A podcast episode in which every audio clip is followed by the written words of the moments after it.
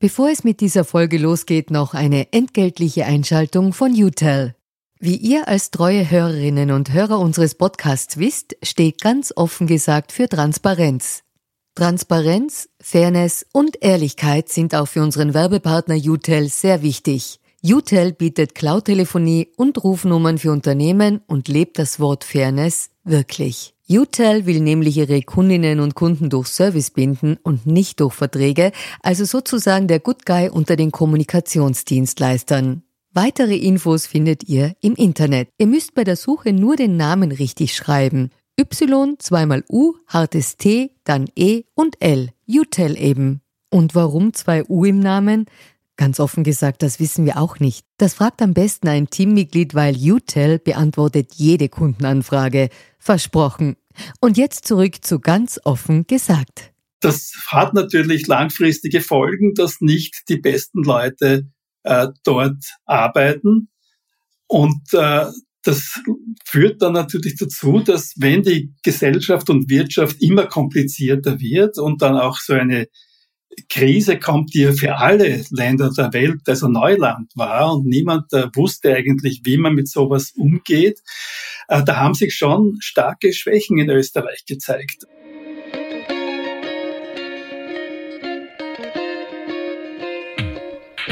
Mindestens 21 Milliarden Euro wird das Budgetdefizit im kommenden Jahr betragen.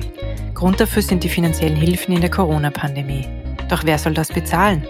Mein heutiger Gast ist der Ökonom Kurt Bayer, mit dem ich über die Folgen von Corona für die Volkswirtschaft spreche. Mein Name ist Julia Herrenberg und ich begrüße Sie sehr herzlich bei einer neuen Folge von Ganz offen gesagt. Wir zeichnen das Gespräch im Lockdown an unterschiedlichen Orten auf. Bitte haben Sie daher Nachsehen, falls die Tonqualität anders als gewohnt ist. Kurt Bayer ist Finanzexperte. Er war viele Jahre am Österreichischen Institut für Wirtschaftsforschung tätig und danach Gruppenleiter für österreichische und internationale Wirtschaftspolitik im Finanzministerium. Bis 2004 war er als Exekutivdirektor der Weltbank und von 2008 bis 2012 als Board Director in der Europäischen Bank für Wiederaufbau in London tätig. Auch heute noch analysiert er für das Wiener Institut für internationale Wirtschaftsvergleiche. Bevor wir in das Gespräch starten, hören Sie noch eine entgeltliche Einschaltung von Mazda Österreich. Angelika von Missing Link hat mehr Informationen zum Thema Elektromobilität. Unser Host Stefan fährt ja bereits seit längerer Zeit mit einem Elektroauto und erzählt uns immer ganz begeistert vom tollen Fahrgefühl und den vielen Vorteilen eines E-Autos. Und hier kommt unser Werbepartner Mazda ins Spiel. Der neue rein elektrisch betriebene MX30 von Mazda ist nämlich aus mehreren Gründen einen näheren Blick wert. Innovatives Design, nachhaltige Materialien und reichhaltige Serienausstattung machen den neuen MX30 zu einem echten Fahrerlebnis. Und nachdem viele Unternehmerinnen und Unternehmer unserem Podcast hören, noch eine wichtige Information.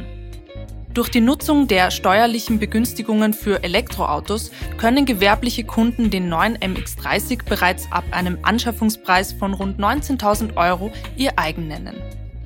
Auch im laufenden Betrieb spart ihr mit dem Mazda MX30 gegenüber einem Verbrenner. Zum Beispiel durch niedrigere Tank-, Service-, Steuer- und Versicherungskosten. Eine Beispielrechnung dazu findet ihr auf www.mazda.at. Mehr Infos dazu in den Show Notes. Lieber Kurt, zu Beginn jedes Gesprächs haben wir immer eine kleine Transparenzpassage, damit äh, unsere Zuhörerinnen und Zuhörer auch wissen, kennt sich eben äh, das heutige Gesprächsteam oder haben die sich noch nie gesehen oder kennen die sich sehr gut? Ähm, daher die Frage, woher wir uns kennen. Also in meiner Erinnerung haben wir uns eben 2019 im Sommer privat bei einer Hochzeit von gemeinsamen Bekannten in Vorarlberg kennengelernt und waren dort Tischnachbarn und sind ins Gespräch gekommen. Wie hast du das in Erinnerung? Ja, ebenso. Äh, ich war eben bei dieser Hochzeit von Freunden, die amerikanisch-österreichisch sind und in Feldkirch im Geburtsort des Bräutigams äh, geheiratet haben. Und da sind wir quasi ausgelost worden, äh, nebeneinander zu sitzen. Und äh, wir haben uns sehr bald äh, verständigt, dass wir ähnliche Interessen haben. Und äh, ja, haben also damit irgendwie volkswirtschaftliche und politische Interessen ausgetauscht und äh, ich glaube, das ist die Grundlage wahrscheinlich, warum wir einander heute treffen. Ja, also ich habe im Anschluss dann an das sehr interessante Gespräch einfach ähm, über Volkswirtschaft, weil es für mich ein, ein Thema ist, mit dem ich bis jetzt beruflich noch nicht so in Berührung gekommen bin. Ich habe sehr viel mit Politik zu tun, aber noch nicht so konkret mit Wirtschaft oder Volkswirtschaft. Und ich habe dann oft auch eben Kommentare von dir gelesen. Du hast einen Blog auch. Äh, du analysierst auch zum Teil eben, was ich gelesen habe, mal in der Wiener Zeitung oder ich glaube in der Presse im Standard ist auch immer wieder was drinnen von dir. Und ja, dann habe ich mir gedacht, Corona ist ein hervorragender Aufhänger, dich zu einem Gespräch zu bitten. Ähm, noch ein zweiter Teil der Transparenzpassage. Bist du oder warst du für Parteien oder staatliche Betriebe in irgendeiner Form beratend aktiv? Nein, also ich war mein Leben lang äh, bei keiner Partei, obwohl ich mich immer eigentlich schon seit der Mittelschule im weitesten Sinn politisch betätigt habe. Äh, die einzige wirkliche Nähe, außer meine Nähe zu diversen Finanzministern im Finanzministerium, mit denen ich äh, sehr viel zu tun hatte. Sonst war es nur, und das kann man ja ohne weiteres, glaube ich, auch mit Stolz sagen, ich war im Wahlkampf Komitee von Alexander van der Bellen und habe eben dort auch ein bisschen Propaganda für seine Wahl zum Bundespräsidenten gemacht. Aber ich war nie Mitglied der Grünen oder bei einer anderen Partei. Mhm. Vielen Dank für diese äh, Offenheit. Dann gehen wir mal gleich ins Thema. Ich habe eine etwas andere Einstiegsfrage, nicht zu Corona, sondern wir saßen damals eben, es war eine recht kleine Hochzeit in Vorarlberg und wir saßen bei diesem Mittagstisch und dann habe ich gesagt eben, ich würde gerne anfangen, mich einfach mal mit äh, Wirtschaft tiefer zu befassen und welches Standardwerk du mir empfehlen kannst als Einstieg in das Thema Volkswirtschaft. Und du hast mir damals The Roaring Nineties von US-Wirtschaftsnobelpreisträger Josef Stiglitz ans Herz gelegt, das ich auch mir sofort bestellt habe. ich gestehe es, ich habe ich hab immer wieder reingelesen, aber es lag dann doch öfter einfach ähm, als, als ja, Schmuckwerk in meiner Wohnung. Ich habe es dann nicht geschafft, es fertig zu lesen. Noch nicht. Ich habe aber auch ein Baby zu Hause. Das liegt vielleicht auch daran. Aber grundsätzlich, ähm, wieso denn ausgerechnet dieses Buch? Okay, also ich glaube, also das Buch ist äh, 2003 erschienen. 2001 hat Stiglitz äh, den Wirtschaftsnobelpreis bekommen. Und Stiglitz war eben, äh, er war Chairman des Council of Economic Advisors, äh, des Präsidenten, des amerikanischen Präsidenten. Äh, er war Chefökonom der Weltbank äh, und war jemand, der eben auch äh, sehr stark, wenn man so will, äh, populärwissenschaftlich im besten Sinne tätig ist, weil viele seiner Werke, die er seit seinem Nobelpreis geschrieben hat, eben für die Allgemeinheit, auch für Laien sind. Und ich finde, die Roaring Nineties ist eine brillante Analyse eines Insiders, der eben diese Boomzeiten in Amerika in den 90er Jahren sehr gut beschreibt, aber eben auch beschreibt, und das ist, glaube ich, das Wichtige, die Umbrüche, die damals passiert sind. Äh, unter Präsident Clinton in den 90er Jahren sind die Finanzmärkte in den USA massiv dereguliert worden, freigegeben worden und haben damit eigentlich zu diesem auch von Stieglitz seither sehr stark kritisierten Überhandnehmen des Finanzsektors, der Interessen des Finanzsektors von Wall Street, um als Beispiel und als Kürzel das zu nehmen, äh, beigetragen. Also es ist eine Zeit von Umbrüchen äh, beschrieben von einem Insider, äh, und auch, glaube ich, obwohl das Buch sehr dick ist, äh, sehr, sehr verständlich. Man muss auch nicht alles in einem lesen. Man kann einzelne Kapitel, einzelne Teile davon lesen und, glaube ich, kann damit schon angewandte Wirtschaftspolitik und deren Analyse äh, sehr gut lernen. In dem Buch geht es ja auch sehr viel um diese Privatisierungswelle auch, oder? Also wo der Staat einfach versucht hat, Geld zu machen, indem er gewisse Teile einfach dem, dem Markt zur Verfügung stellt. Das heißt, kann man das auch auf Österreich umlegen? Ist das bei uns auch so passiert zu dieser Zeit? Naja, also diese ganze äh, Privatisierungspolitik, diese, diese Faszination und auch Übersteigerung der Bedeutung des privaten und freien Marktes für die Wirtschaft hat eigentlich schon früher begonnen. Also in den USA unter Präsident Reagan äh, in England gleichzeitig mehr oder weniger mit seinem äh, geistigen Zwilling, äh, wahrscheinlich auch der stärkeren Persönlichkeit von Maggie Thatcher, äh, wo eben äh, im Grunde gesagt wurde, der Staat ist äh, ein Störfaktor in der Wirtschaft. Man muss ihn möglichst reduzieren, möglichst klein halten. Und der private Markt, äh, der private Sektor schafft eben das größte Wohl für alle Beteiligten. Äh, also das hat sich schon seit den 80er Jahren äh, sehr, sehr stark etabliert. Und natürlich, wenn eine damals die größte Volkswirtschaft der Welt und dann auch eine sehr wichtige europäische Wirtschaft von sehr marktliberalen äh, und, äh, und staatsverachtenden äh, Politikern geleitet werden, dann hat das natürlich auch Auswirkungen auf die ganze Welt. Und wir kennen auch einen österreichischen Bundeskanzler, äh, der ein Buch geschrieben hat, äh, ungefähr zu der gleichen Zeit, ein bisschen später, äh, mehr privat, weniger Staat und der auch eben dieses Gedankengut nach Österreich sehr stark gebracht hat. Und das, glaube ich, hat auch nicht nur Österreich, sondern auch die europäische Wirtschaftspolitik äh, der EU sehr stark geprägt. Es gibt da immer wieder andere Stimmen, Dissidentenstimmen äh, in den USA, jetzt auch äh, Jeffrey Sachs, der an sich zwar ganz, das ist ganz absurd eigentlich, äh, bei der Wende, beim Zusammenbruch der Sowjetunion äh, mhm.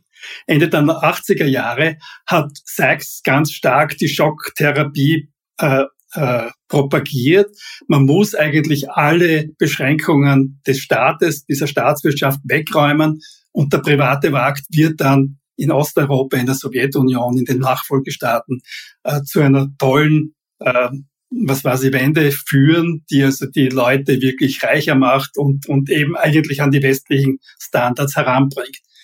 Wir wissen, dass das so nicht passiert ist, aber äh, Sachs ist jetzt, glaube ich, ein Saulus geworden oder ein Paulus geworden, ich weiß nicht, wo man anfängt, und äh, hat also jetzt sehr stark Interesse, dass äh, Staaten äh, im Umweltbereich, aber auch in der normalen Wirtschaftspolitik eben dem Staat eine wichtige Rolle geben.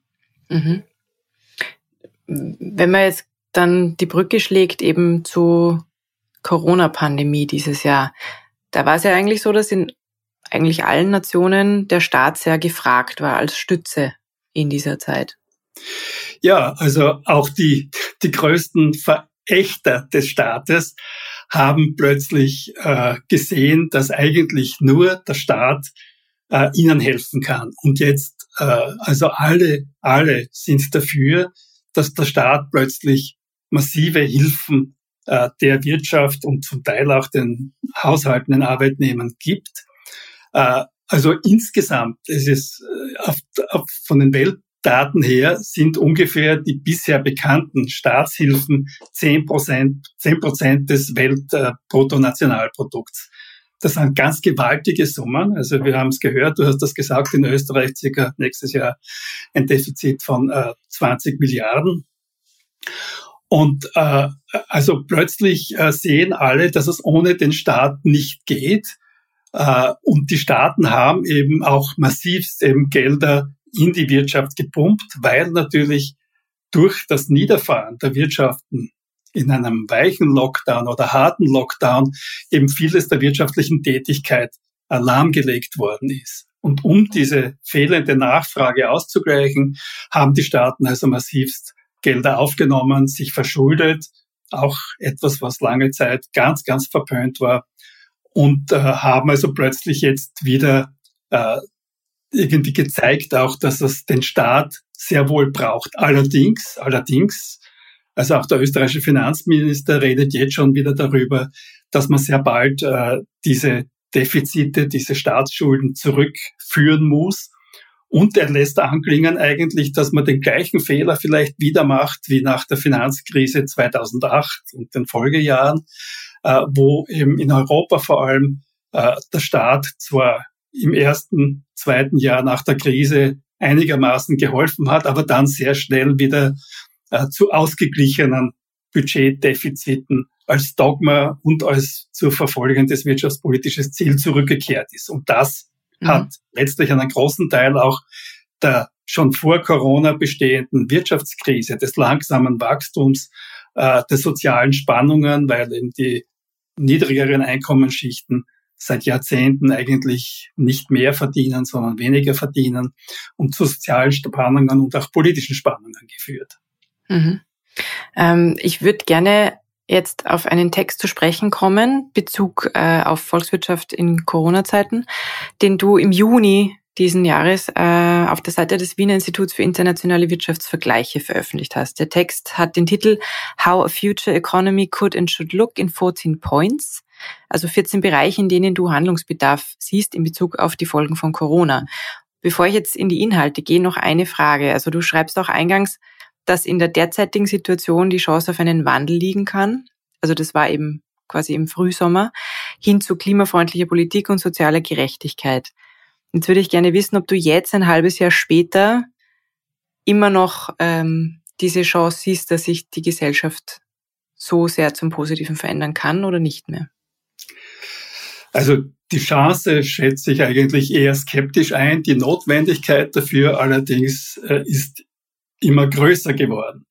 Äh, es ist eben so, äh, dass äh, schon vor Corona eben in der westlichen Wirtschaft, in der Europäischen Union, auch in den USA, äh, es ganz massive Verwerfungen der Wirtschaft gibt.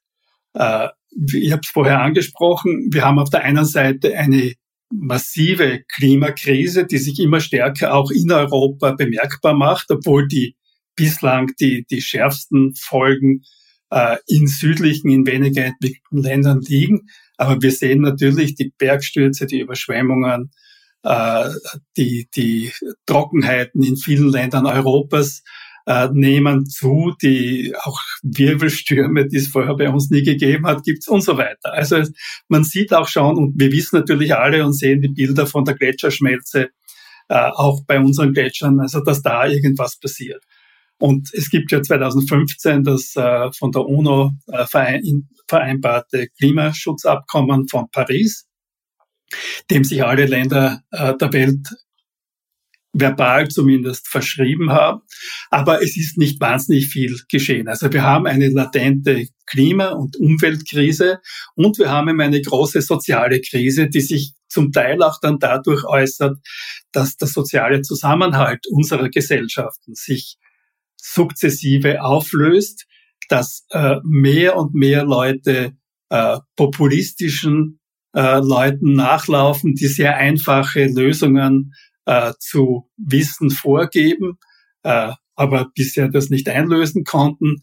Ähm, und dass die sozialen Spannungen durch die sich ganz verschlechternde Einkommens- und Vermögensverteilung, wo eben immer weniger einzelne Personen und Firmen immer größere Vermögen anhäufen äh, und viele der früheren äh, Mittelschichten eigentlich vom sozialen Abstieg betroffen sind, beziehungsweise ihre, ihre äh, täglichen Ausgaben nicht mehr leisten können. Wir hören jetzt in der Corona-Krise, wo das auch verstärkt wird, dass es in Österreich Hunderttausende von Familien gibt, die also auf äh, öffentliche Ausspeisungen, äh, Lebensmittelverteilungen angewiesen sind, weil sie eben nicht mehr äh, das Geld haben, auch zum Teil eben durch die Corona-Krise verschärft, dem sehr viel Einkommen verloren haben und so weiter. Also es gibt da hier eine ganz, ganz massive Krise. Und mhm. es reden zwar alle dauernd von Nachhaltigkeit und für mich heißt Nachhaltigkeit immer ein Dreifaches. Also es geht um das Klima, es geht um die soziale Nachhaltigkeit und es geht um die ökonomische Nachhaltigkeit. Und in all diesen drei Bereichen bräuchten wir eine Wende, eine Transformation unseres Wirtschaftslebens, unseres Wirtschaftssystems. Und theoretisch wäre natürlich eine so tiefe Krise, wie sie jetzt durch die Corona-Pandemie und durch die Lockdowns und die Maßnahmen, die die Regierungen vorgeschlagen haben, ausgelöst wurde, wäre an sich äh, ein guter Anlass, um eben einige Änderungen zu machen. Es ist ja nicht so, äh, dass wenn Corona vorbei sein sollte, was immer das heißt, meiner Meinung nach und der Meinung vieler Fachleute, wird es den Virus und andere Viren ähnlicher Art äh, auf Dauer geben. Man muss lernen, damit zu leben. Und die Wirtschaft wird nicht wie auf Knopfdruck äh, wieder in den Status von vor der Krise zurückspringen. Und das ist natürlich, wäre natürlich eine Chance, auch jetzt sofort zu beginnen, den Umbau stärker und langsamer oder langsam und aber doch stärker voranzutreiben. Das viele Geld, das jetzt fließt zum Beispiel, fließt in weiten Bereichen in die in das alte System, wenn man so will, in die Firmen, die es vorher gegeben hat, die kriegen Umsatzersätze, meiner Meinung nach eine vollkommen sinnwidrige äh, mhm. Situation, aber kann man dann auch drüber reden.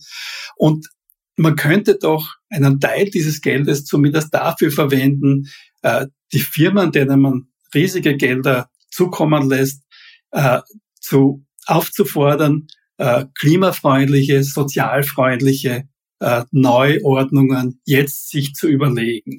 Aber das passiert leider nicht. Es wird das Geld weitgehend in die alte Wirtschaft gegeben. Und äh, damit werden Chancen vergeben, glaube ich, dass man diesen notwendigen Umbau in Richtung Nachhaltigkeit doch stärker vorantreibt. Das heißt, du würdest diese finanzielle Unterstützung vom Staat an die Unternehmen jetzt in der Covid-Krise koppeln an nachhaltigere Maßnahmen, die sie selber umsetzen müssen. Ja, also ich meine, das, das eklatanteste Beispiel ist natürlich äh, das Geld, das der Auer gegeben wurde, der Austrian Airlines gegeben wurde. Mhm. Im Grunde, wenn man das vergleicht mit, mit den Geldern, die der Air France oder auch der Lufthansa gegeben wurden von ihren Regierungen. In Frankreich wurde das Geld mit ganz massiven äh, ökologischen Auflagen äh, verbunden. Das heißt, äh, die Air France muss eben schauen, äh, und hat sich verpflichtet, dass sie zum Beispiel auf, auf äh, nachhaltige Treibstoffe umrüsten wird, ihre Flotten. Ja. Und damit wird natürlich schon äh, ein Umstieg äh, eben im Flugverkehr, der ja ein großer Teil oder einen großen Teil der, der CO2-Emissionen verursacht, zum Beispiel gemacht. In Österreich ist das nicht passiert. Man steckt also hunderte Millionen äh, Geld in eine im Moment am Boden liegende Airline, äh, ohne äh, gleichzeitig eben zu verlangen, dass sie mit diesem Geld eben auch äh, diesen Umstieg macht. Und da gibt es eine ganze Reihe von mhm. anderen Firmen, wo man ähnliche Sachen hätte machen können. Mhm. Ich meine, jetzt rein theoretisch äh, könnte man ja annehmen, in einer Regierung, in der auch die Grünen beteiligt sind, wäre ein gutes Zeitfenster, um so etwas einzulösen. Siehst du da irgendeine Veränderung in diese Richtung? Also ich sehe natürlich kleine Trippelschritte. Äh, gerade vorige Woche sind also die, die, die Nova, die also Autosteuer für Neukäufe äh, ist stärker ökologisiert worden. Und es gibt die Diskussion um eine Plastikabgabe, die zwar, glaube ich, von der ÖVP wieder abgedreht wird. Und es gibt natürlich dann die Diskussion um das 123-Ticket, äh, das sicher auch äh, eben den öffentlichen Verkehr äh, zu Lasten des privaten Transportes äh, wahrscheinlich fördern würde. Also es gibt schon kleine Schritte, aber es gibt die großen signifikanten Schritte, glaube ich, nicht. Äh, es ist äh, äh, die ähm, Diskussion um die CO2-Abgabe zum Beispiel, die im Regierungsprogramm steht, äh, die ist nicht einmal von einer von der versprochenen Kommission bisher angegangen worden. Und wenn man mhm. wirklich das in zwei Jahren haben will, dann muss man da ziemlich große Vorarbeiten leisten. Äh, es gibt, äh, nur um auch äh, eines dieser Sachen zu erwähnen, es gibt ja diesen riesigen 750 Milliarden EU-Wiederaufbaufonds, mhm. der eben in Verhandlung noch ist, aber von dem Österreich also auch einige Milliarden zukommen werden. Und da sind zum Beispiel alle Länder aufgefordert, Pläne, wie sie dieses Geld für den ökologischen und digitalen Umbau verwenden werden, vorzulegen, der Kommission vorzulegen. Und Österreich ist das einzige Land in der Europäischen Union, das bisher weder Mut noch Ma gesagt hat. Alle anderen haben entweder Pläne vorgelegt oder äh, Absichtserklärungen, was sie machen werden, äh, gemacht. Und Österreich ist hier zögerlich. Und die Chance oder das, das Problem dabei ist, dass man sich dabei vielleicht der Chance begibt, äh, wirklich diese Gelder, die letztlich von Österreich ja auch mitfinanziert werden, äh, zu lukrieren. Und es ist einfach unverständlich, warum mhm. die Regierung äh, da nicht hat, trotz grüner Regierungsbeteiligung, weil das ist genau ein riesiger äh, Kostenbeitrag, der eben von der Europäischen Union hier geleistet werden könnte, zusätzlich zu österreichischen Beiträgen, äh, den man einfach nicht angeht, weil man sich, ich weiß es nicht, vielleicht nicht einigt innerhalb der Regierung, wer das machen soll oder immer, wie immer. Aber es ist jedenfalls bisher in der Öffentlichkeit kein Beistrich dafür sichtbar. Und meine Anfragen bei Regierungsstellen haben ergeben, dass es bisher noch nichts gibt. Und bei mhm. der EU-Kommission weiß ich, dass Österreich da als einziges Land mit noch nichts äh, registriert wurde. Ja, das haben wir ja schon öfter geschafft, dass wir bei manchen Themen die letzten sind oder die ersten oder die einzigen. Ja. Was sind denn so, wenn man jetzt sagt, man, man muss halt irgendwo auch auswählen und priorisieren, was, was sind diese drei wichtigsten Bereiche, wo du sagst, die müssten auf jeden Fall angegangen werden? Also, ich glaube, äh, fangen wir mal an bei der sozialen Krise. Äh, wir haben ja jetzt äh, im ersten Lockdown äh, auch von der Regierungsseite her und natürlich von den Medien sehr stark propagiert gehabt und auch alle gelernt, wie wichtig es ist, dass es die sogenannten äh, systemrelevanten Arbeitskräfte gibt. Also das sind also eben das ganze Krankenhauspersonal, das sind natürlich die äh, Leute in den Pflegeheimen, die dort arbeiten. Das sind aber auch natürlich die Leute, die in der Lebensmittelversorgung arbeiten.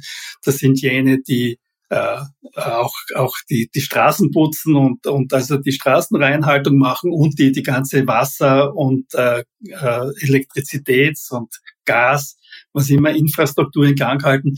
Also wir haben von diesen, von der Bedeutung eigentlich dieser Arbeitskräfte äh, viel gehört und es hat ja auch diese netten äh, Aktivitäten gegeben. In Italien sind die Leute am Balkon gestanden und haben geklatscht und äh, bei uns haben einzelne äh, Grätzeln äh, kleine Veranstaltungen gemacht und so weiter. Also man hat so irgendwie die Leute sehr stark belobigt, aber wir wissen alle, dass in den meisten dieser Bereiche äh, die Bezahlung irrsinnig schlecht ist. Äh, in den Kindergärtnerinnen, das Pflegepersonal, wir wissen also auch die ausländischen Pflegerinnen in Österreich, 40.000 an der Zahl, werden ganz, ganz schlecht bezahlt und so weiter. Nicht? Mhm. Und äh, natürlich wäre da die Forderung, äh, dass diese Leute also auch ihrer gesellschaftlichen Bedeutung entsprechend bezahlt werden. Und der Witz ist ja der, also der Witz, der Hebel ist ja der, äh, das ist fast alles öffentlicher Bereich. Ja, das sind öffentlich Angestellte, die Krankenhausbediensteten, viele der Altersheime und so weiter. Oder es sind soziale Institutionen wie die Caritas, äh, das Rote Kreuz, äh, was weiß ich, die, die anderen, die Diakonie und so weiter, die diese Einrichtungen betreiben, die aber letztlich von öffentlichen Geldern und von öffentlichen Spenden leben. Also das ist nicht der private Sektor, der in Konkurrenz zum Ausland steht, wo man sagt, da muss man schauen, dass man die Löhne möglichst drückt, damit man also konkurrenzfähig gegenüber dem Ausland ist, sondern das ist ein Bereich, der also eigentlich von ausländischer Konkurrenz vollkommen abgeschottet ist, der für Österreich arbeitet. Und da könnte natürlich die öffentliche Hand äh, sagen, okay, dort zahlen wir zumindest einen ordentlichen Mindestlohn ja, und erhöhen dort die Löhne. Äh, also äh, dazu zwei Fragen, ja? ja? Weil es ist ja eine der Forderungen, die eben in dem angesprochenen Text mit den 14 Punkten drinnen ist, dass eben die Gehälter in systemrelevanten Bereichen erhöht werden sollten. Ja. Also die erste Frage wäre, kann sich der Staat Österreich das überhaupt leisten angesichts der Schulden, die wir schon haben und angesichts der Ausgaben, die der Staat hat? Ist es überhaupt drinnen in unserer in unserem Budget, dass wir sagen, wir erhöhen für so viele hunderttausend Menschen die Grundgehälter. Das ist mal die eine Frage. Ja, also nur ganz kurz. Ja, ja, ich meine, natürlich, äh, Österreich ist einer der Länder, der am meisten äh, relativ zum BIP äh, für öffentliche Dienstleistungen und öffentliche äh, Anliegen ausgibt. Ja? Also wir haben fast 50 Prozent des BIP laufen über die öffentliche Hand. Und da ist es natürlich möglich, äh, das, die Gehälter dieser Personen zu erhöhen. Natürlich ist es immer eine Abgleichung. Vielleicht muss man dafür halt endlich dann die, die klimaschädlichen Subventionen, die also mehrere Milliarden Euro, wie wir wissen, aus WIFO-Studien, äh, reduzieren. Oder man muss vielleicht was anderes hergeben. Aber das ist eben drinnen und volkswirtschaftlich ist das ja auch sehr sinnvoll, weil das sind Personengruppen, die aufgrund ihres niedrigen Einkommens praktisch nichts sparen können, sondern alles Geld, das sie bekommen, ausgeben, ja, und damit also den Wirtschaftskreislauf wieder äh, in, in Gang setzen. Also äh, das ist eigentlich Volkswirtschaft äh, erste äh, Stunde, wenn man so will. Äh, wenn man eben die Einkommen der Einkommensschwächsten erhöhen kann, äh, dann kommt es über den Wirtschaftskreislauf, dem Wirtschaftswachstum zugute und hilft der ganzen Volkswirtschaft, weil die kaufen eben dann Lebensmittel oder die können sich endlich die Wohnung ordentlich heizen äh, und so weiter. Und das geht ja weiter, das geht dann in die mhm. Landwirtschaft, das geht in die Energieversorgungswirtschaft und so weiter. Mhm. Zweite Frage dazu. Ähm, jetzt wurde gerade bekannt gegeben, dass von den vielen, also momentan haben wir, glaube ich, fast 500.000 Menschen in Österreich, die Arbeit suchen oder in Kurzarbeit sind, dass zumindest bei den arbeitssuchenden Menschen, die sich, glaube ich, noch freiwillig ähm, dazu bereit erklären, umgeschult werden für Pflegekräfte. Was hältst du denn davon?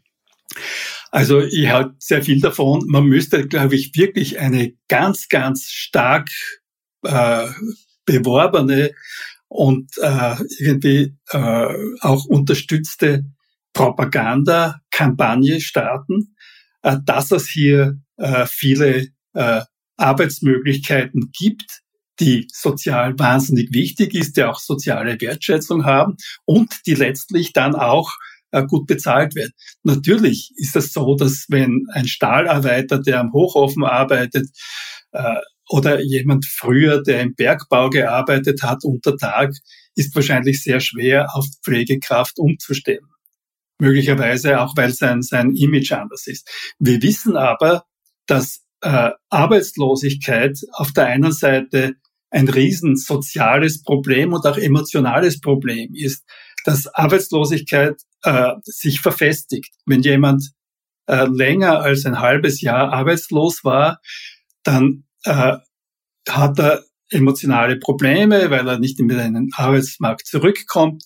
Äh, er schläft vielleicht etwas länger oder tut sich schwerer aufzustehen. Er hat nicht mehr den durch den Arbeitseinsatz vorgegebenen Tagesrhythmus und so weiter. Und diese, diese Verfestigung der Arbeitslosigkeit, je länger die Arbeitslosigkeit dauert, ist wahnsinnig wichtig. Wenn man solchen Leuten zum Beispiel die Möglichkeit gibt, äh, zu sagen, okay, wir schulen dich äh, in unterschiedlichen je nach Qualifikationen, je nach der Ausgangslage, für einen Bereich um, der auch krisensicher ist. Weil wir wissen alle, dass wir aufgrund der Alterung der Bevölkerung mehr Pflegekräfte brauchen werden und möglicherweise auch mit der Zeit, also die jetzt slowakischen und rumänischen äh, Pflegerinnen äh, ersetzen können. Das ist vielleicht für die nicht so angenehm, aber äh, dass es da riesige Möglichkeiten gibt, aber auch eben wertgeschätzte Möglichkeit gibt und dass man dort auch äh, einen Lohn verdienen kann, von dem man eben leben kann,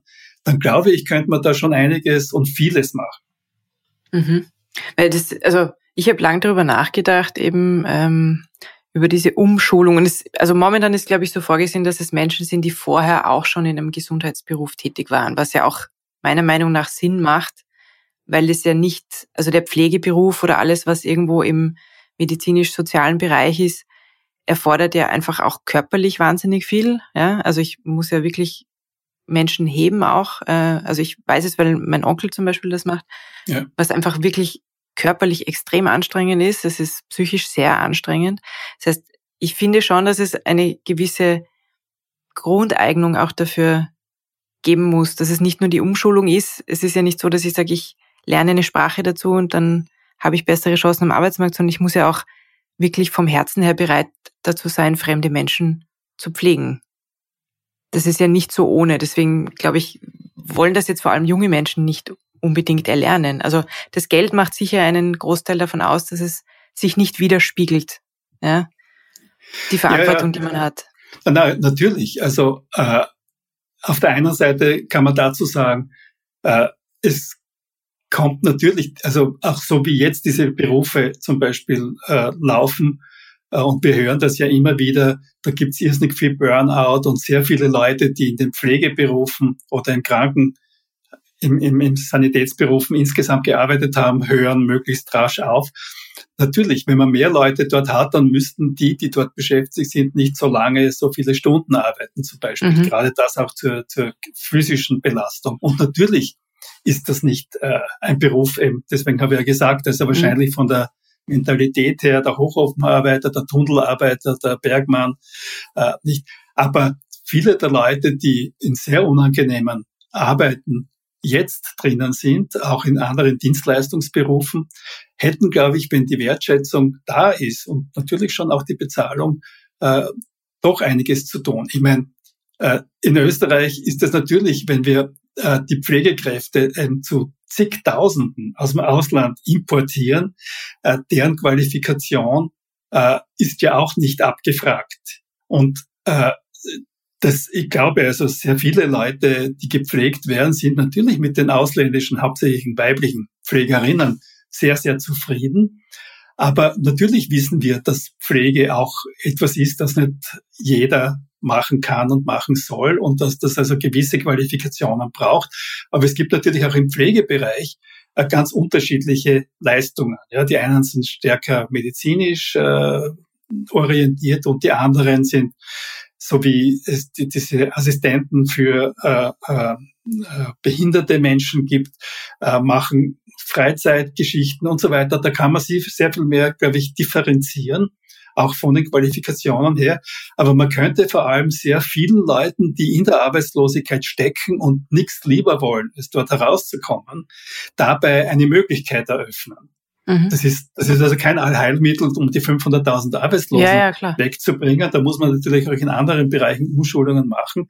Aber äh, mir kommt das immer so halbherzig vor, wie Österreich sich in dem Pflegebereich äh, irgendwie äußert. Es gibt eben diese Diskussion, wie soll man das finanzieren?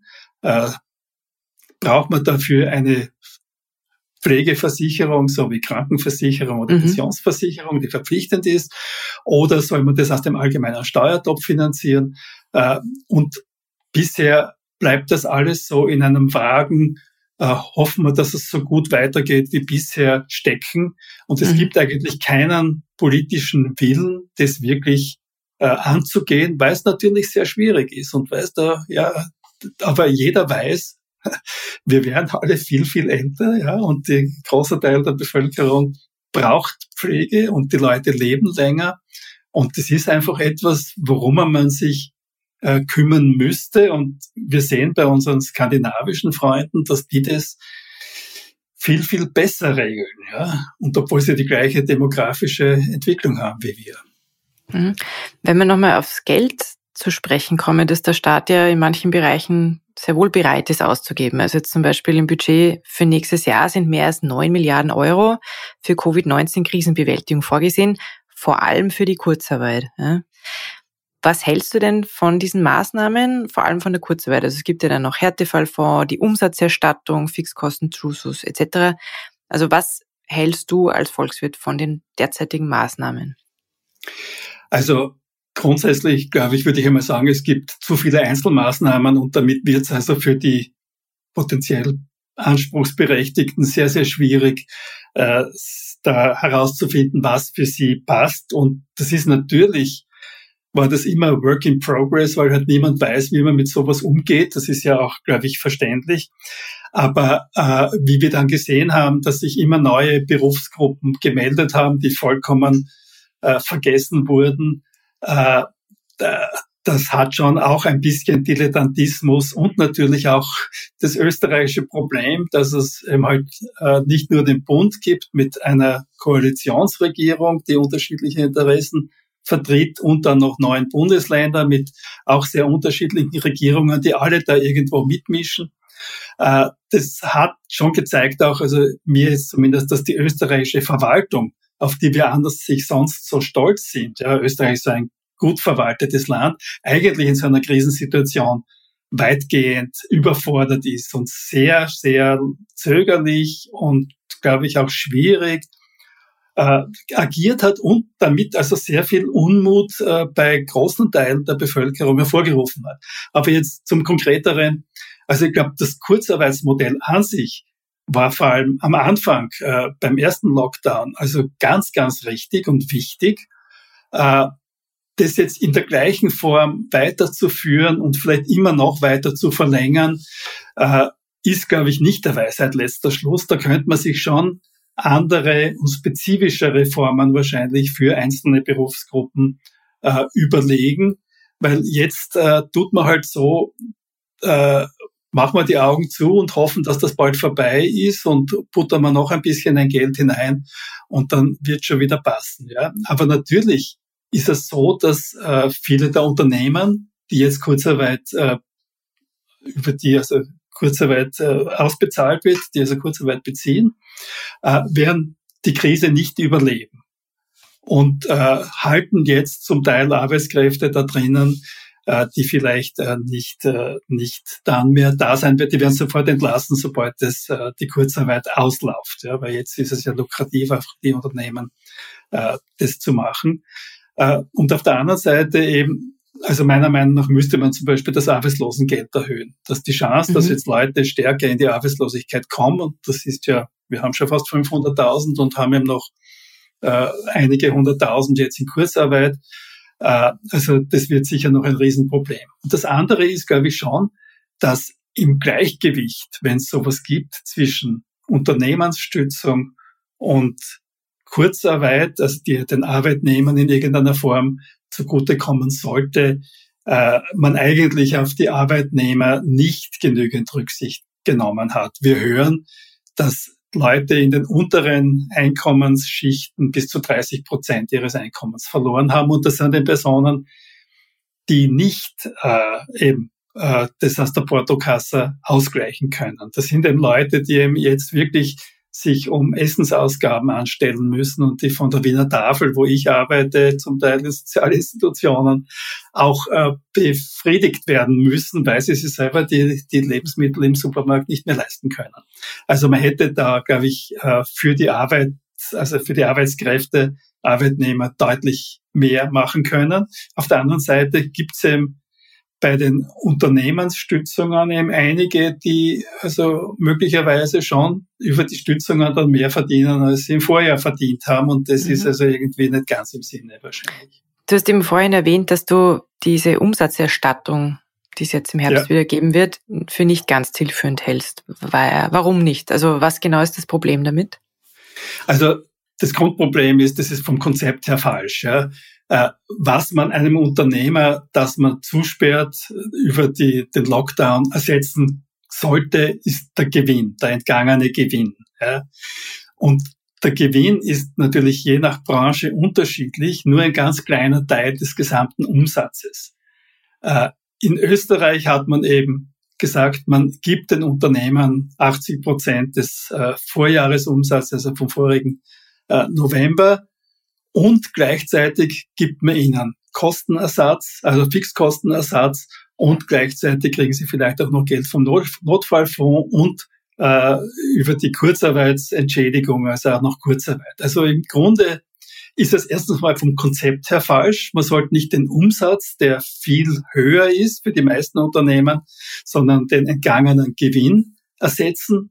Und das Zweite ist eben, dass man durch die Nichtanrechnung von Fixkosten und von Kurzarbeit äh, möglicherweise wirklich einigen Unternehmen einen deutlich höheren Gewinn am Ende des Tages äh, zuschanzt, als das äh, im Vorjahr der Fall war. Und das ist also eine Überförderung sondergleichen. In Deutschland zum Beispiel gibt es einen Umsatzersatz, aber da werden zum Beispiel die Fixkosten eben und äh, die Kurzarbeit abgezogen davon. Und damit kommt man also irgendwo in die Richtung dessen, was man eigentlich vom Konzept her den Unternehmern ersetzen mhm. sollte. Das heißt, der Staat gibt jetzt eigentlich mit einem Schlag sehr viel Geld aus, was er aber mit Sicherheit nächstes Jahr noch brauchen wird für die Langzeitfolgen. Richtig? Ja, also natürlich, äh, das Geld äh, ist irgendwie nicht ganz unbeschränkt äh, verfügbar.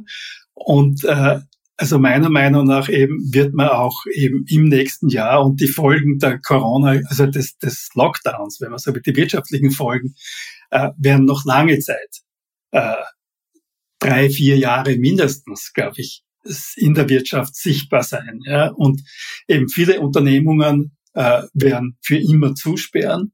Einige Unternehmen, äh, die jetzt eben irgendwie zugesperrt haben und dann wieder aufsperren, werden merken, dass sich die Verhältnisse am Weltmarkt, am österreichischen Markt geändert haben und sie vielleicht nicht mehr da mitkommen, weil sie sich nichts überlegt haben in der Zwischenzeit. Also es gibt auch äh, also eben die, die Illusion, dass auf Knopfdruck das dann nächstes Jahr wieder so losgehen wird, Mitte nächsten Jahres, meinetwegen, wenn alle angeblich geimpft sind, äh, das wird sicher nicht spielen. Ja, die Folgen werden langfristig sein und die werden auch in die Strukturen äh, hineingehen. Entweder werden Unternehmungen und Unternehmensvertretungen äh, noch mehr Geld vom Staat verlangen, am liebsten eben für die alte Wirtschaft, weil das sind die jene, die ihre Interessen jetzt kundtun wollen. Wir brauchen Geld für unsere Betriebe und nicht unbedingt für eine Umstrukturierung. Und also das wird, glaube ich, noch eine ziemliche lange Zeit dauern und der Staat wird nicht nur Geld hineinputtern müssen, sondern er wird eben auch äh, Regulierungen, also Richtungen vorgeben müssen, in welche Richtung eine Wirtschaft, die längerfristig äh, tragfähig ist, sozial, wirtschaftlich und ökologisch, äh, gehen muss. Und diese kleinen Schritte, die bisher in diese Richtung gemacht werden, sind also deutlich zu wenig. Mhm. Äh, da möchte ich gleich eingehen auf ein Zitat eigentlich aus diesem Text, von dem ich immer rede hier. Ähm, eben grundsätzlich der Staat ist jetzt sehr stark als Regulierer und Investor aufgetreten und du schreibst im Text eben, The part requires the highest quality of human and material resources available to the state, but also high quality decision making processes. Weaknesses in this area have become especially clear and costly. Also, dass eben die Defizite, dass eben nicht das beste Personal sozusagen an allen Entscheidungen beteiligt ist, oder die Experten ist quasi äh, zu Licht getreten dieses Jahr. Was genau meinst du denn damit, mit diesem Satz? Also du sagst, also man hat irgendwie diese Schwäche jetzt erkannt, die der Staat offensichtlich in seiner Rolle hat. Ähm, ja, also grundsätzlich, glaube ich, ist die, die Madigmachung der Rolle des Staates, also seit der Reagan-Thatcher-Ära, also seit 30 Jahren, hat natürlich dazu geführt, dass sich äh, hochqualifizierte oder motivierte Menschen nicht unbedingt für den Staatsdienst interessieren. Also wir wissen, wie äh, Lehrer äh, denunziert werden und, und äh, wir wissen also, wie, wie die Witze natürlich über Bundesbeamten, Staatsbeamten laufen. Also ich meine, ich war zehn Jahre oder zwölf Jahre im öffentlichen Dienst, also ich habe davon viel mitbekommen. Äh, und äh, das hat natürlich langfristige Folgen, dass nicht die besten Leute äh, dort arbeiten. Äh, und äh, das führt dann natürlich dazu, dass wenn die Gesellschaft und Wirtschaft immer komplizierter wird und dann auch so eine Krise kommt, die für alle Länder der Welt also Neuland war und niemand äh, wusste eigentlich, wie man mit sowas umgeht, äh, da haben sich schon starke Schwächen in Österreich gezeigt. Und äh, also ich meine, ich möchte ja nicht aus dem Nähkästchen der, der, der Dienstordnung in, in Finanz, in den Ministerien plaudern. Ja?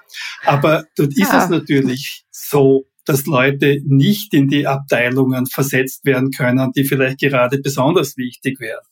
Oder äh, dass man eben, was dann passiert ist, wahrscheinlich als Ausweg ist, dass man immer mehr Funktionen, die eigentlich die Staatsbeamtinnen machen sollten und Beamten, äh, auslagert. Man kauft dann von teuren äh, Consulting-Firmen sehr, sehr teure äh, Dienstleistungen ein für Sachen, die man eigentlich selber natürlich machen sollte und die jeder Staat, der halbwegs Selbstbewusstsein hat, natürlich im eigenen Inneren von seinen eben ihm angestellten Beamten erledigen lassen sollte. Und da muss man schon sagen, als Bundesbeamter oder Vertragsbediensteter dort, natürlich sind sie über den Dienstvertrag dem großen Ganzen verpflichtet. Also sie haben irgendwie nicht nur das äh, Gewinnmotiv des Unternehmens, äh, dem sie da dienen sollen, sondern sie sollen also der Gesellschaft dienen.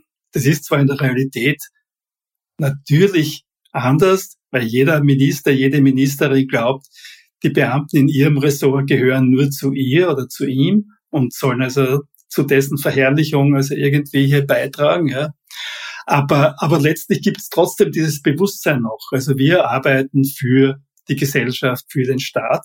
Und das hat schon ein gewisses ethisches äh, Element, das wahnsinnig wichtig wäre, wenn man auch natürlich Leute äh, anziehen will. Und es gibt ja, also ich meine, ich kenne viele, viele junge Leute vor allem, die sehr bereit wären eigentlich und die auch in sozialen Berufen und sozialen Aktivitäten und bei, bei NGOs arbeiten.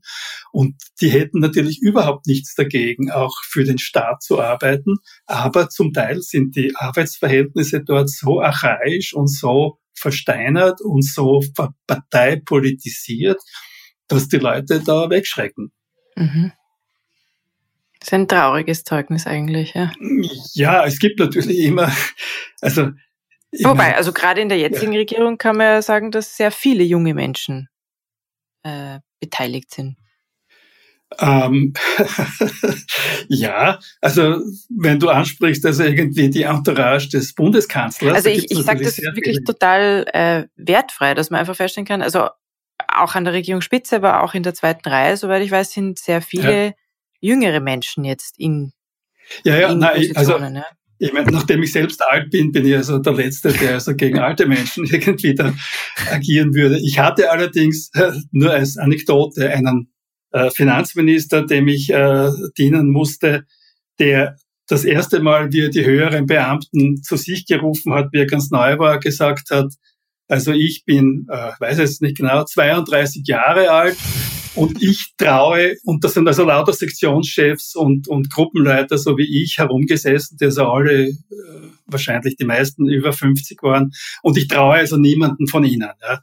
Und da sitzen also dann diese, diese wohlbestallten Sektionschefs des Finanzministeriums herum und also äh, keiner sagt was. Und ich habe mich dann gemeldet nicht, weil ich so mutig war, sondern weil ich der einzige Quereinsteiger war, der also nicht äh, nach dem Studium sofort in den Bundesdienst gegangen ist, sondern erst äh, 40 Jahre später.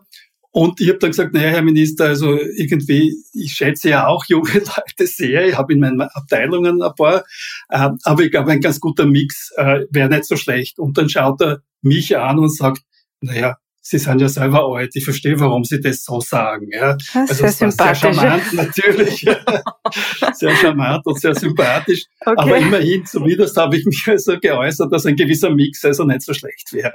Ja, ja. oh ja. Das sagt aber einiges aus. Ähm, ich, wir haben leider gar nicht so viel Zeit, wie ich gerne hätte. Ich würde sehr gerne noch ähm, also ein, ein etwas provokanteres Beispiel mit dir besprechen und dann auch, woher der Staat denn Geld holen mhm. könnte, mhm. das er braucht. Also die, die eine konkrete Frage wäre eben, dass du eben auch forderst, eine Absicherung für die Kulturbranche, eben zum Beispiel in Form von Sozialversicherung, Pensionen für Künstlerinnen und Künstler und dass da die, die, ja, die öffentliche Hand eigentlich was tun muss, dass man jetzt gesehen hat in Corona, dass da sehr viele Menschen wirklich massive Existenzprobleme bekommen. Mhm. Auf der anderen Seite sind aber im Budget für nächstes Jahr 490 Millionen Euro für Kunst und Kultur veranschlagt. Jetzt denke ich mir als Steuerzahlerin, reicht das nicht. Ja? Warum reicht das nicht? Naja, äh, also ich kann jetzt natürlich die einzelnen Zahlen auch nicht genau bestimmen.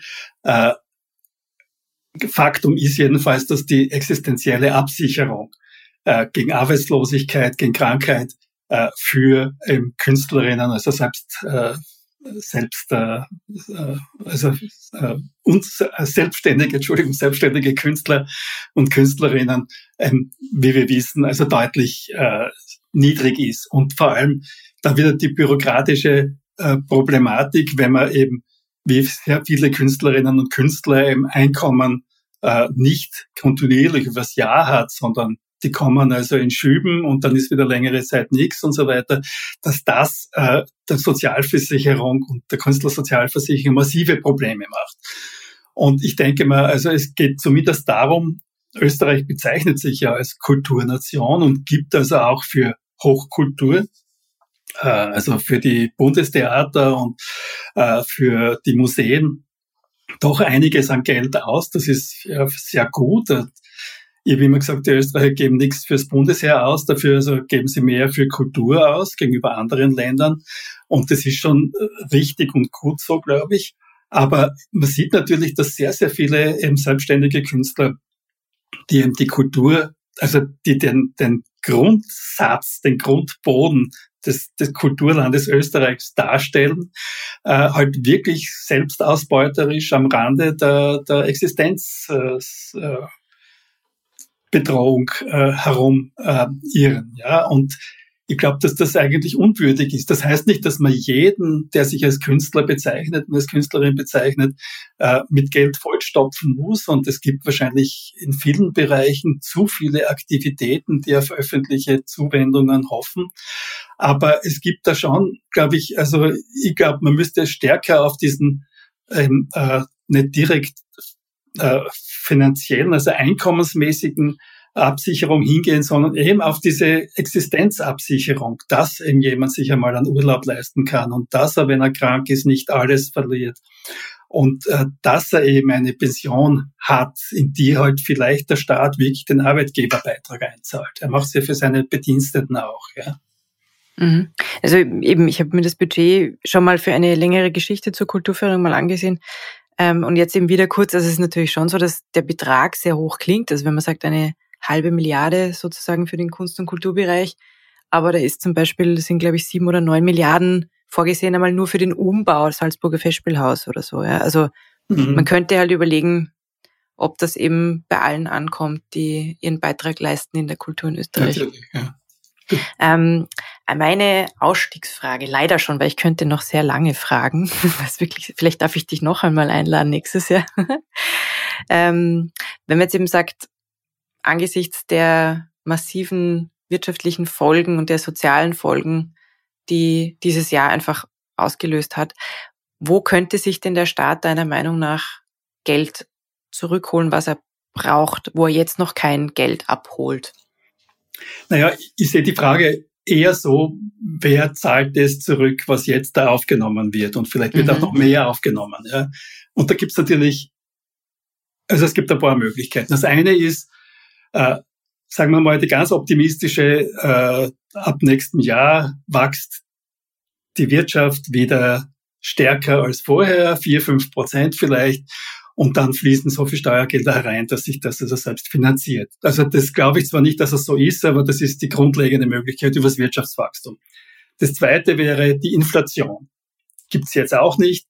Aber wenn eben die Inflation ansteigt auf zwei, drei, vier Prozent meiner Meinung, meine, meinetwegen, dann entwertet sich, wenn man so will, die Staatsschuld, die aufgenommen wurde, real um diese Beträge. Und das ist also auch eine Möglichkeit, äh, die zwar nicht unbedingt äh, sehr wünschenswert ist, aber das wäre eine Möglichkeit. Die dritte ist, äh, der Staat macht eben wieder Austerität, also Sparpolitik, so wie vorher. Das würde wieder die Gesamtnachfrage reduzieren und damit das Wirtschaftswachstum negativ machen. Also das wäre, glaube ich, ganz, ganz schlecht. Die vierte Möglichkeit wäre über Steuern, Steuern erhöhen. Und da kommt es natürlich besonders darauf an, welche Steuern. Also wenn das mhm. über die allgemeinen Massensteuern, Umsatzsteuer, Einkommensteuer gemacht würde, dann trifft es hauptsächlich also die, die eh schon wenig haben und würde wieder äh, die Gesamtnachfrage und das Wirtschaftswachstum einbremsen. Und dann, da gibt es natürlich dann die Möglichkeit und die diskutierte Möglichkeit, Vermögenssteuern einzuführen oder Erbschaftssteuern einzuführen oder, oder einen einmaligen Lastenausgleich äh, den großen Vermögen in Österreich abzuverlangen. Das hat's, da gibt's Beispiele in der Wirtschaftsgeschichte und in Deutschland, dass man sagt zum Beispiel von den höchsten, größten Vermögen werden einmalig 10 Prozent, 8 Prozent abgezwackt und die werden also zur Rückzahlung dieser Schulden verwendet werden. Und dann gibt's noch die, also wie politisch das durchsetzbar ist, ist immer eine Frage, aber man kann es immerhin andenken und man muss also alle diese Alternativen eben abwägen. Und die letzte ist eben der Staat braucht es überhaupt nicht zurückzahlen.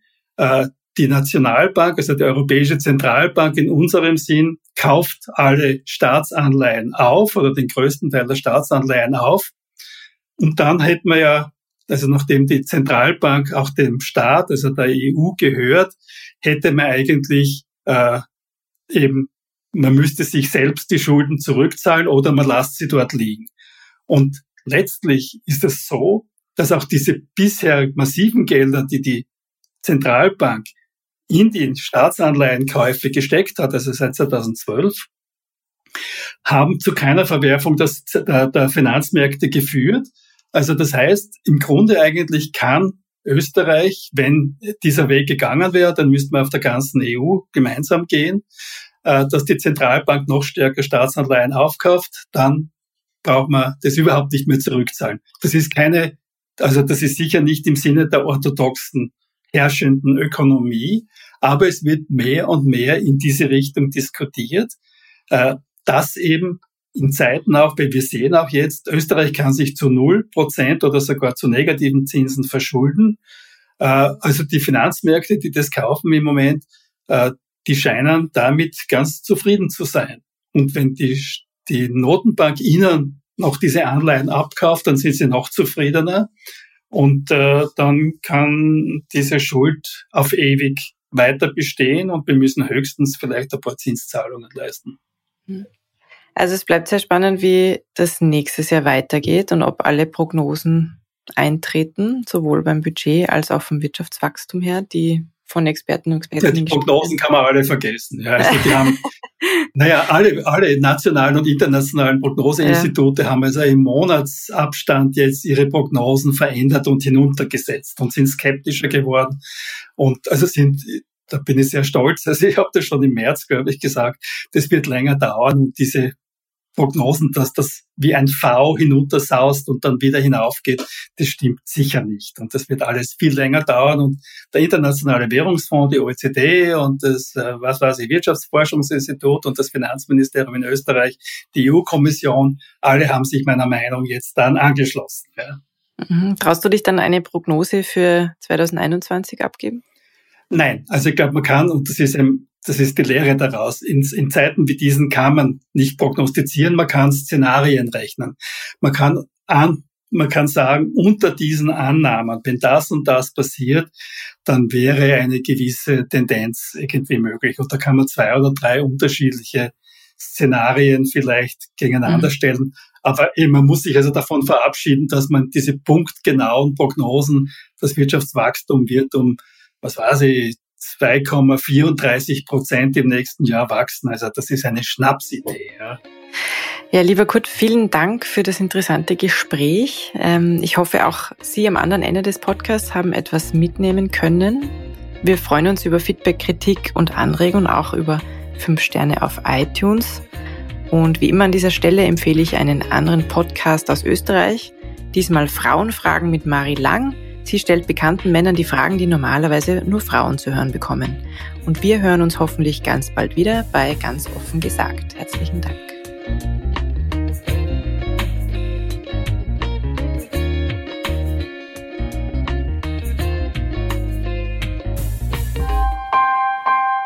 Missing Link